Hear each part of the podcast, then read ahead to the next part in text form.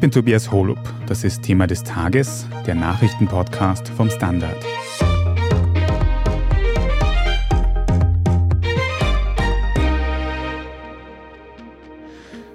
Egal ob putzen, pflegen oder Kinder betreuen, die sogenannte Care-Arbeit wird meistens Frauen umgehängt und immer öfter jenen Frauen aus Ländern mit niedrigerem Lohnniveau. Sie arbeiten oft unter ausbeuterischen Bedingungen für wenig Geld. Rundherum hat sich eine regelrechte internationale Industrie entwickelt, die sogenannte Sorgekette. Wir sprechen heute darüber, warum schlecht bezahlte Care-Arbeit nicht nur für die betroffenen Frauen ein Problem ist. Wir fragen nach, wie Männer davon besonders profitieren und warum sich etwas am Stellenwert der sogenannten Hausarbeit ändern muss. Der 8. März ist Internationaler Frauentag. Manche Leute sagen auch feministischer Kampftag. Und heute werden sehr viele Artikel veröffentlicht in allen Medien, die sich beschäftigen mit Feminismus und Diskriminierung von Frauen. Und da ist mir einer ins Auge gesprungen heute, weil ich von dem konkreten Thema noch nie was gehört habe. Da ist von sogenannten Sorgeketten die Rede und du, Marlene Erhardt, hast für die Standard Wissenschaftsredaktion dazu recherchiert. Jetzt für so Leute wie mich, die noch nie irgendwas davon gehört haben, was ist denn bitte eine Sorgekette? Ja, eine Sorgekette ist ein Konzept, das aus der Soziologie stammt. Ein bisschen sperrig ausgedrückt handelt es sich dabei um transnationale Umverteilung von Betreuungsaufgaben. Was heißt das jetzt genau? Beginnen wir mit einem sehr berühmten Beispiel aus der Soziologie. Wir haben eine US-Amerikanerin, die in den Arbeitsmarkt eintritt und für die Betreuung ihrer Kinder eine peruanische Nanny engagiert. In der Familie dieser Peruanerin entsteht dadurch eine Lücke, die natürlich gefüllt werden muss. Das kann gemacht werden von einer Verwandten oder von einer weiteren Angestellten. Haben wir eine weitere Angestellte, entstehen auch in der Familie dieser Frau Lücken, die wiederum von einer weiteren gefüllt werden müssen. Und so setzt sich die Sorgekette fort. Du hast gesagt, Nanny. Um welche Aufgaben und Branchen geht es da sonst noch konkret? Generell kann man von den drei Cs sprechen auf Englisch. Also das sind Cooking, Cleaning, Caring. Also Kochen, Putzen, Sorgearbeit. Und diese Sorgearbeit kann in Form von Kinderbetreuung auftreten. Es kann sich dabei aber auch um die Pflege von Seniorinnen oder Senioren handeln. Also ist das die klassische Care-Arbeit, von der man oft hört? Ganz genau, die Care-Arbeit fällt in diesen Bereich. Und verstehe ich das jetzt auch richtig, dass davon statistisch hauptsächlich Frauen betroffen sind? Absolut. Es gibt eine Berechnung der International Labour Organization. Die haben sich im Jahr 2018 angesehen, wie der Care-Sektor besetzt ist. Und haben herausgefunden, dass weltweit in diesem Sektor zwei Drittel der Beschäftigten Frauen sind. In Europa steigt diese Zahl sogar auf über drei Viertel.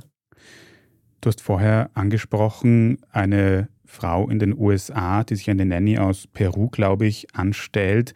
Gibt es da auch Daten, aus welchen Ländern eben diese statistisch meistens Frauen kommen, die dann im Ausland die Care-Arbeit verrichten? Genau, es gibt Daten dazu und es gibt auch sehr typische Bewegungsmuster.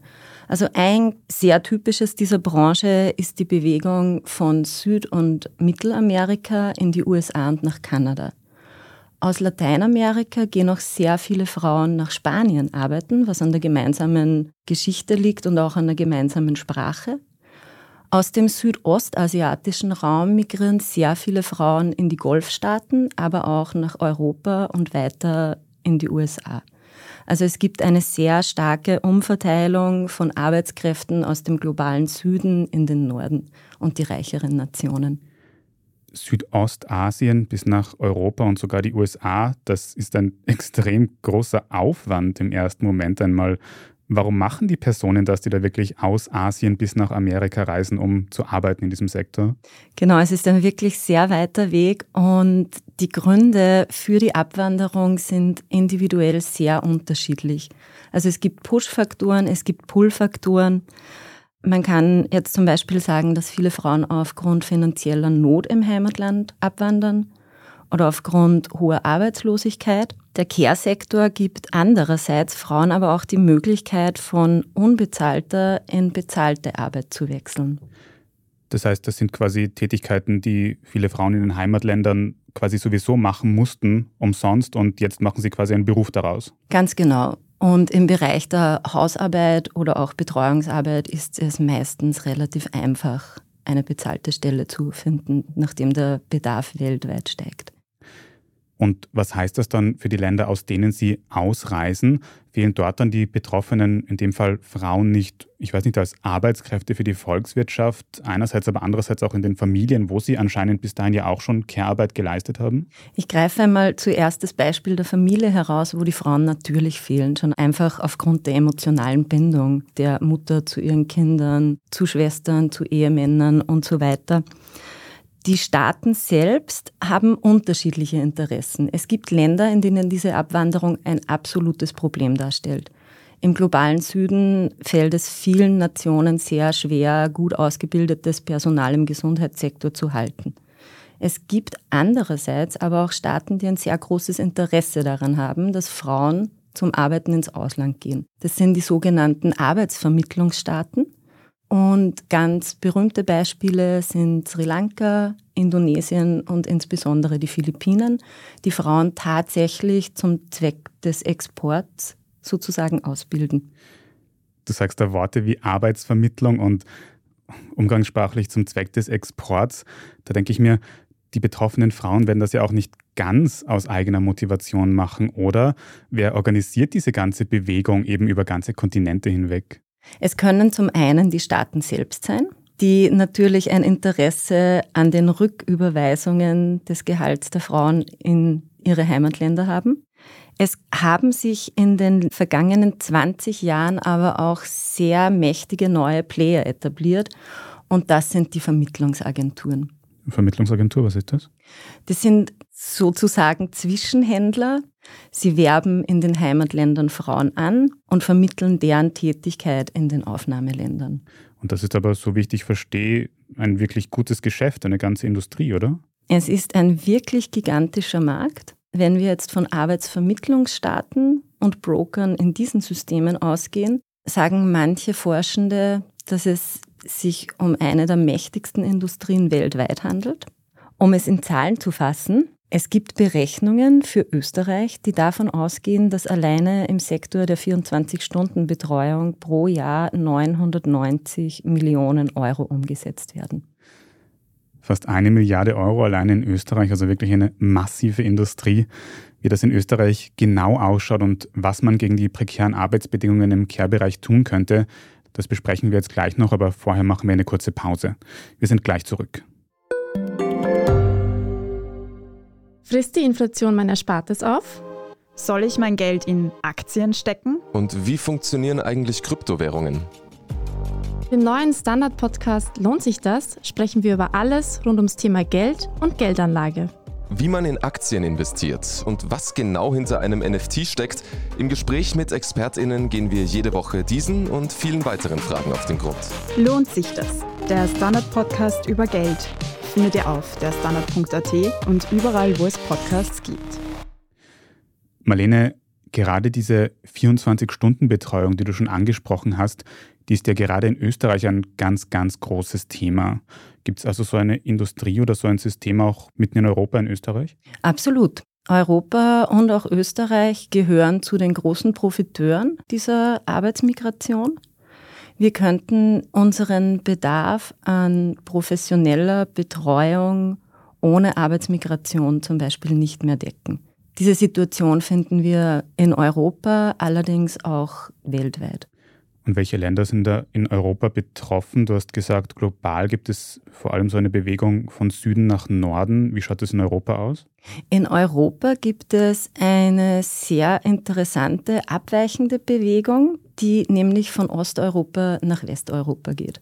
Also große entsendende Staaten sind zum Beispiel Polen, die Slowakei, Rumänien, vor dem Angriffskrieg auch die Ukraine. Und ein Spezifikum Europas ist die zirkulare Migration, bei der Frauen für zwei bis vier Wochen ins Ausland gehen und für die gleiche Zeit wieder in ihre Heimat zurückkommen. Und hier zeigt sich oft, dass die Person am Ende der Sorgekette die gleiche Person ist, die auch zum Arbeiten ins Ausland geht. Die Frauen bereiten im Heimatland für zwei bis vier Wochen alles für den Haushalt vor, gehen arbeiten, kommen zurück und arbeiten alles auf, das in ihrer Abwesenheit liegen geblieben ist und bereiten wieder die nächsten zwei bis vier Wochen vor. Und wie wird da in den Staaten selbst mit diesem Thema umgegangen, zum Beispiel in Rumänien? Rumänien zählt zu den Staaten, die relativ große Probleme mit der Abwanderung fähiger Arbeitskräfte haben. Es kommt schon heute zu relativ eklatanten Mängeln im Gesundheitssystem. Es gibt aber auch Versuche, diese Situation zu lösen, indem zum Beispiel Krankenhäuser all ihren Mitarbeitern Verträge anbieten, die ihnen erlauben, nahtlos wieder in ihren alten Job einzusteigen, wenn sie zum Beispiel von der 24-Stunden-Betreuung enttäuscht sind oder dort prekäre Arbeitsbedingungen vorfinden und wieder in ihre Heimat zurückkehren. Also in Rumänien zum Beispiel fehlen da teilweise diese Arbeitskräfte und wie du gerade schon gesagt hast, prekäre Arbeitsbedingungen, gerade 24-Stunden-Pflege, das ist ja ein Job mit sehr, sehr schwierigen Arbeitsbedingungen und die Bezahlung ist auch, was man hört, nicht besonders gut. Sind Menschen aus Ländern mit niedrigerem Lohnniveau einfach die einzigen, die sich das hier in Österreich zum Beispiel dann noch antun wollen, wenn man das so sagen kann? Dieser Schluss liegt eigentlich wirklich nahe. Wenn man sich die 24-Stunden-Betreuung ansieht, dann liegt der durchschnittliche Lohn pro Tag bei 65 bis 85 Euro. Davon müssen allerdings noch Sozialversicherung bezahlt werden und in einigen Fällen auch der Transport aus dem Heimatland zum Arbeitsplatz und wieder zurück. Also es ist nicht die bestbezahlte Arbeit. Hm. Was sagt das dann erst über unser Sozialsystem, über die Bedingungen hier aus? Darin äußert sich der Abbau des Sozialstaats, der in sehr vielen europäischen Ländern, aber teilweise auch weltweit in den vergangenen 50 Jahren stattgefunden hat. Also die Lücken im Wohlfahrtsstaat werden zu einem großen Teil von Arbeitsmigrantinnen kompensiert. Und überhaupt frage ich mich bei dem ganzen Thema, zeigt das nicht so ein bisschen, wie wenig Stellenwert wir hier in reicheren Ländern wie Österreich einfach dieser Care-Arbeit überhaupt zugestehen und wie du jetzt erklärt hast, dann eben auch den Frauen, die sie aktuell zum größten Teil erledigen? Absolut. Wir haben in Österreich die Situation, dass Pflege, Betreuung, Fürsorge sehr stark familiär geprägt ist und auch die Meinung vorherrscht, dass all diese Arbeiten in der Familie geschehen müssen. Und da wir dort aber leider zu wenig Diskussion um die Aufteilung der Arbeit zwischen den Geschlechtern haben, fällt diese Arbeit einfach größtenteils Frauen zu. Und wenn wir nochmal über dieses ganze Sorgenkettensystem reden, dann stellt sich auch so ein bisschen die Frage, wenn da zum größten Teil es eben Frauen sind, die international herumreisen, um diese Care-Arbeit zu erledigen, sind dann eigentlich Männer diejenigen, die am meisten von diesem System profitieren? Männer sind bestimmt die unerwähnten Profiteure dieses Systems. Also erstens haben sie durch die Auslagerung von Betreuungsaufgaben die Möglichkeit, ihrem bezahlten Job nachzugehen. Zweitens ersparen solche Arrangements natürlich auch die Diskussion um die Aufteilung von Aufgaben in der eigenen Familie. Und drittens ist es so, dass die Care-Arbeit in Österreich im Bereich jetzt der 24-Stunden-Betreuung zum Beispiel in 97 Prozent der Fälle von Frauen erledigt wird. Wenn man sich nun allerdings die Vermittlungsagenturen ansieht und in der Hierarchie nach oben geht, sieht man, dass diese zu ungefähr 50 Prozent von Männern geleitet werden. Hm. Also was muss jetzt passieren, damit diese Frauen, die in diese Sorgenketten eingespannt sind, eben nur in den unteren Ebenen ordentlich davon leben können? Und was muss überhaupt passieren, damit die Care-Arbeit generell mehr wertgeschätzt wird? Also wir müssen erstens ganz bestimmt über die Arbeitsbedingungen sprechen und diesen Bereich so gestalten, dass wir faire Bedingungen für alle Beteiligten schaffen. Zweitens gibt es ein sehr interessantes Ansinnen eines G20-Thinktanks, der spricht sich dafür aus, die Berechnungsmethode des BIP zu überdenken. Wenn man zum Beispiel unbezahlte Care-Arbeit, die zu 76 Prozent von Frauen erledigt wird, ins BIP mit einfließen lassen würde, dann hätte diese Arbeit auch einen Stellenwert. Denn was nicht in wirtschaftlichen Zahlen ausgedrückt wird, wird einfach sehr schnell übersehen. Und drittens müssen wir unbedingt darüber sprechen und immer wieder versuchen, alte Rollenbilder und Klischees aufzubrechen und zu einer gerechten Aufteilung von Fürsorge und Haushaltstätigkeiten zwischen den Geschlechtern finden. Was wir nämlich an den Sorgeketten sehen, insbesondere im globalen Süden, ist, dass sich gewisse Rollenbilder sehr wohl verschieben. Durch die Care-Arbeit im Ausland übernehmen Frauen einen großen Teil des Broterwerbs innerhalb der Familie. Gleichzeitig bleibt die Rolle des Mannes aber unangetastet und es wird nicht verlangt, dass Ehemänner oder Söhne irgendwelche Aufgaben im Haushalt übernehmen. Diese Sorgeketten haben also teilweise auch Vorteile für die Beteiligten, wie du erklärt hast, aber ganz grundsätzlich sieht man da eben, wie wenig Wert der Care-Arbeit zugestanden wird und dass eben da die Geschlechterverteilung noch eine sehr, sehr ungleich ist. Du hast doch gesagt, es ist wichtiger, mehr über das Thema zu reden. Also danke, dass du das heute auch hier im Podcast gemacht hast, Marlene Erhardt. Danke dir. Wir sprechen jetzt in unserer Meldungsübersicht gleich noch über die neuesten Erkenntnisse über die Sprengung der Nord Stream Pipeline und darüber, ob die Ukraine dahinter stecken könnte. Wenn Sie in der Zwischenzeit unsere journalistische Arbeit hier beim Standard unterstützen möchten, dann können Sie das zum Beispiel tun, indem Sie ein Standard-Abo abschließen. Wenn Sie unseren Podcast über Apple Podcasts hören, kann man dort auch wenige Euro für ein Premium-Abo zahlen, uns direkt unterstützen und uns in Zukunft auch ohne Werbung hören. Danke für jede Unterstützung. Jetzt aber dranbleiben, wir sind gleich zurück.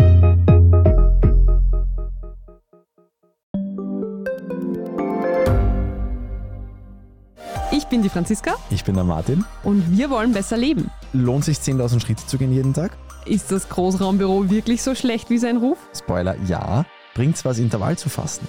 Wir fragen die, die es wirklich wissen und probieren es auch gleich selber aus. Bei Besser Leben. Jeden Donnerstag eine neue Folge. Und hier ist, was Sie heute sonst noch wissen müssen. Erstens, die New York Times hat berichtet, dass hinter dem Anschlag auf die Nord Stream Pipeline im vergangenen Jahr eine pro-ukrainische Gruppe stehen könnte. Bianca Blei aus der Standard Außenpolitik-Redaktion, du hast dir die Geschichte genauer angeschaut. Woher kommen denn diese Informationen und wer könnte das konkret gewesen sein? Die New York Times beruft sich da auf Gespräche mit US-Beamten, die offenbar neue nachrichtendienstliche Informationen erhalten haben sollen. Woher genau diese stammen, wird nicht angegeben, aber nachdem auch ein deutsches Rechercheteam von ARD, dem SWR und der Zeit zu einem ähnlichen Ergebnis kommt, dürften die Infos wohl aus Europa stammen. Deutschland, Dänemark, Schweden, die Niederlande und auch die USA sind an Ermittlungen zu diesem ganzen Anschlag beteiligt. Man ist aber offenbar recht planlos, wer diese pro-ukrainische Gruppe sein kann. Also es soll sich um Anti-Putin-Leute handeln, die aber sowohl aus der Ukraine stammen könnten, aber auch aus Russland. Inwieweit es eine Verbindung wirklich nach Kiew gibt, also zum ukrainischen Präsidenten Volodymyr Zelensky, ist unklar und eine solche konnte man noch gar nicht nachweisen. Auch eine False Flag Operation wird noch nicht ausgeschlossen. Das heißt einfach, dass es sich um eine falsche Spur handeln könnte, die nach Kiew führen sollte, wenn das auch recht unwahrscheinlich ist, wie es in dem Bericht heißt. Und hat jetzt die US-Regierung diesen Zeitungsbericht irgendwie bestätigt? Nein, also die US-Regierung hat danach auch reagiert und hat eben auf die andauernden Untersuchungen und Ermittlungen der europäischen Partner verwiesen und will da auch gar nichts dazu sagen bis jetzt. Und sind in diesen mutmaßlichen Berichten auch irgendwelche Details enthalten, wie genau diese Sprengung abgelaufen ist? Bei der New York Times nicht, aber offenbar ist es den deutschen Behörden gelungen, das Boot zu finden, das für den Anschlag verwendet worden sein soll. Das berichtet die deutsche Recherchegruppe. Die Yacht wurde in Rostock gemietet von einer Firma in Polen, die zwei Ukrainern gehört. An Bord gegangen sollen fünf Männer und eine Frau sein. Die hatten offenbar recht gut gefälschte Pässe bei sich. Man weiß noch nicht, um wen es sich da genau gehandelt hat. Und das Boot wurde dann in Rostock mit Sprengstoff beladen. Dann ist man von Rostock aus zu einem kleinen Hafen auf die dänische Insel Christiansö gefahren und von dort in Richtung Gebiet zu den Gasröhren. Dort soll dann der Sprengstoff von Profitauchern angebracht worden sein. Wahrscheinlich wurde es dann mit einem Zeitzünder ausgelöst, wobei das auch noch nicht ganz klar ist. Auf die Spur gekommen ist man diesem Boot, weil es offenbar nicht gut genug geputzt wurde. Also man hat ganz, ganz kleine Reste dieses Sprengstoffes auf einem Tisch gefunden. Und das hat dann offenbar die Ermittler auf den Plan gerufen. Die Pipeline hatte insbesondere Gas nach Deutschland befördert. Jetzt besteht die Gefahr, dass diese mutmaßlichen Erkenntnisse die Beziehungen zwischen Deutschland und der Ukraine verschlechtern könnten. Hat man sich aus den beiden Ländern schon dazu geäußert? Also aus Kiew hat sich sofort der ukrainische Präsidentenberater Michailo Podoljak gemeldet und hat gesagt, wie das auch schon von Anfang an aus Kiew geheißen hat, dass man nichts mit dem Anschlag zu tun hat und auch nichts von einer pro-ukrainischen Gruppierung weiß, die solche Sabotageakte durchführen würde. Und man schiebt auch die Schuld weiterhin Russland zu, wie sie auch schon von Anfang an im Raum gestanden ist, obwohl die russische Motivation recht fraglich ist, weil diese Gaspipelines ja ein wichtiger Verbindungsknoten von russischem Gas nach Westeuropa gewesen sind. Deutschland, das es natürlich besonders betrifft, hat sich auch gleich gemeldet, aber mit einem Statement, dass man auch noch nichts dazu sagen will und hat auf die weiteren Ermittlungen verwiesen. Man hätte vor wenigen Tagen den UN-Sicherheitsrat über einen Zwischenstand gebrieft, gemeinsam mit Schweden und Dänemark. Über diesen Zwischenstand will man aber auch noch stillschweigen. Wenn sich aktuell noch etwas entwickelt, dann lesen Sie das auf der Standard.at. Danke mal dir für das Update, Bianca Blei. Danke dir. Wir machen weiter mit den Meldungen. Zweitens. In Österreich können Frauen ab April einen freiwilligen Grundwehrdienst beim Bundesheer antreten. Bisher konnten weibliche Bewerberinnen fürs Bundesheer nur direkt in den Dienst eintreten und das ist mit hohen Hürden und Voraussetzungen verbunden. Männer haben mit dem verpflichtenden Grundwehrdienst einen einfacheren Zugang und der soll jetzt eben ausgeweitet werden. Der freiwillige Grundwehrdienst für Frauen wird sechs Monate dauern und aus organisatorischen Gründen übrigens besser bezahlt sein als bei den männlichen Grundwehrdienern. Aktuell sind rund 4% des österreichischen Heeres weiblich. Dieser Anteil soll durch die neue Maßnahme steigen, wie die Verteidigungsministerin sagt. Und drittens, der österreichische Beitrag für den Eurovision Song Contest steht fest. Die Nummer heißt Who the Hell is Edgar und klingt so.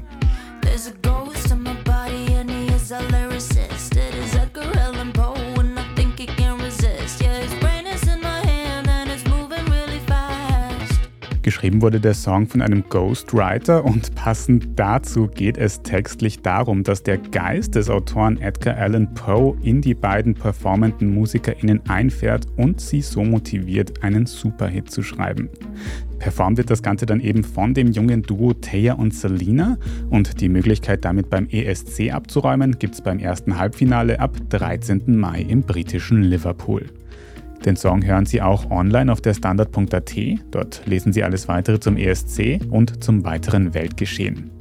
Falls Sie Feedback oder Anregungen für uns haben, dann schicken Sie das gerne an podcast.derstandard.at.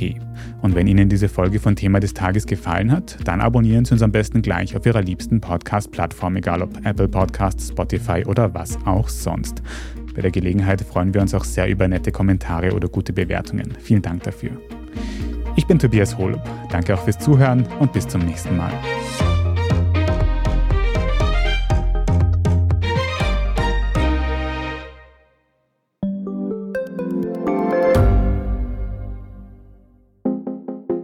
Eine offene Beziehung. Wie funktioniert das? Und wie sieht eigentlich die Arbeit einer Domina aus?